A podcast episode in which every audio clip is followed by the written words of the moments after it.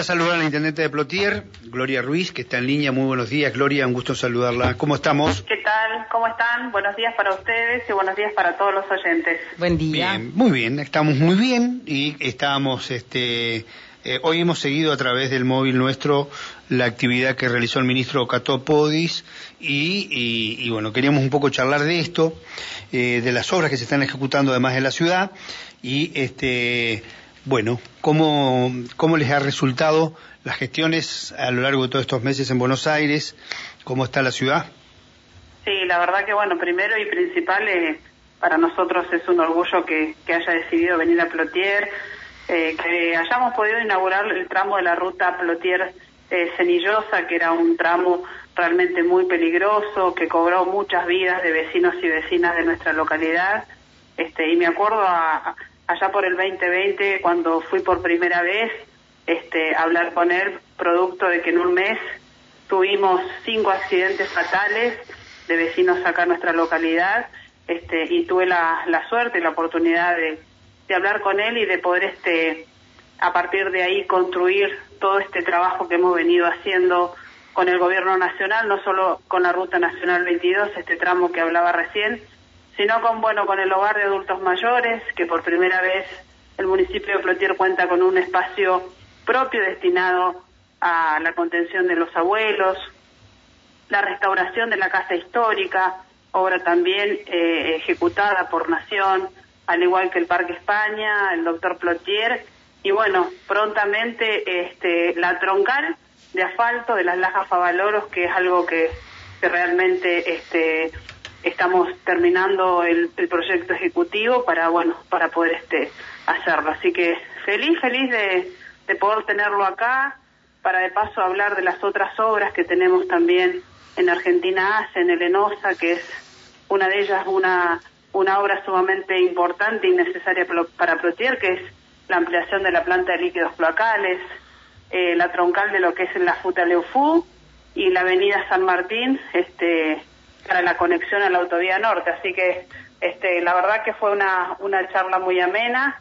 Compartimos la mesa con los otros intendentes que, que acompañaron, como José Río Seco, el intendente de Plaza Wincul, Gustavo Suárez, Mariano Gaido, eh, la intendenta de Cenillosa, Patricia Fernández. Así que feliz de, de poder haber estado con él charlando sobre la proyección de Plotier este, con respecto a las obras.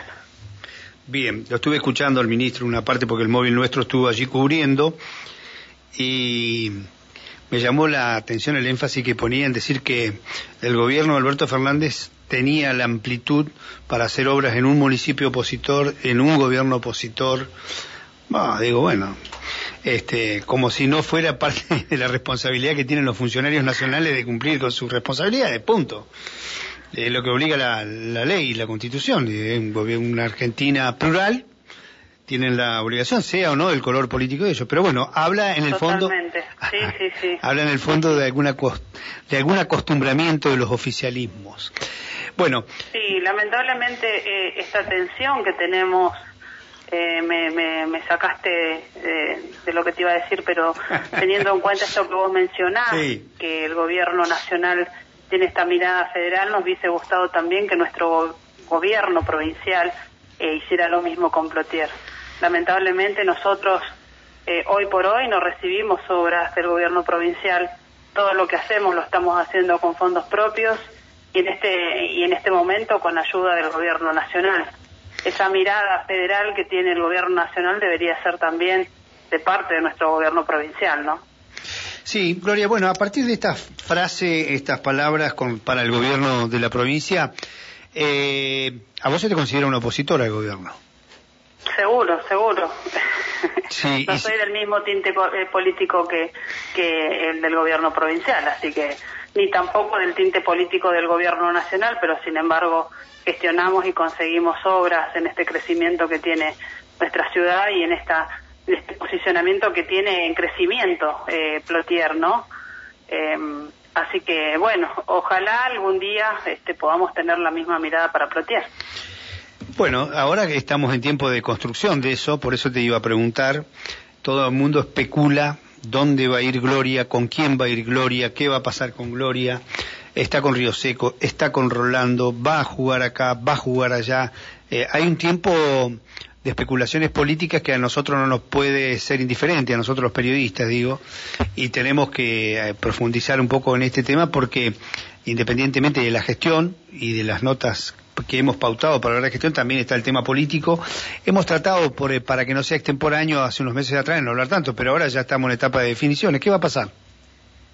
Sí, nosotros estamos con, con el armado de nuestro espacio político, este, que estamos terminando ya con la segunda instancia eh, que, dictamina la, justicia, ¿no? Este, pero ya vendrá el tiempo en que una vez que cerremos primero nuestro espacio podamos sentarnos a hablar y buscar la mejor alianza o el mejor este candidato con, con cual vamos a, jugar el año que viene, teniendo en cuenta esto, ¿no? Eh, lo que necesita Plotier, la mirada que necesita Plotier para avanzar en obras, para, para avanzar en, en todo lo que tiene que ver con este crecimiento tan exponencial que ha tenido nuestra localidad y que hoy por hoy, bueno, lo sufre el vecino de Plotier porque en materia de obras seguimos, este, lamentablemente con, con, con esa, eh, a ver cómo decirla, eh, con esa materia pendiente para, para lograr esto que tanto necesita el vecino en cuanto a la calidad de vida, ¿no? Eh, recordemos que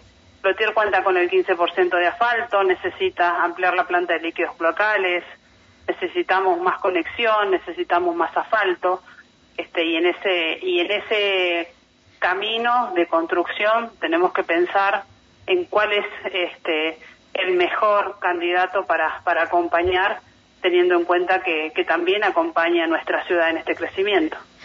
Bueno, es una especie de master plan el que acabas de anunciar, ¿no? Sí. Sí, sí, sí. Son las cosas necesita, Se necesita mucho. Claro. Pero bueno. Y bueno, ¿los tiempos cómo son? Porque estamos en septiembre, creo que las elecciones van a ser en marzo. Ustedes no, ustedes tienen elecciones por carta orgánica el primer domingo. Exactamente, en septiembre, en septiembre del año que viene. Bien, el primer domingo de septiembre, son otros tiempos. El primer domingo, sí. De todas maneras te van a obligar a jugar políticamente, digo, las definiciones que se van a dar ahora. Seguro, seguro, y veremos, como te decía, veremos qué es lo más conveniente para, para nuestra ciudad y para nuestro espacio político, obviamente. Bien. Eh, eh, otro tema del instrumento, digamos. ¿Estás armando un partido? ¿Tenés un partido propio? ¿Cómo es la situación?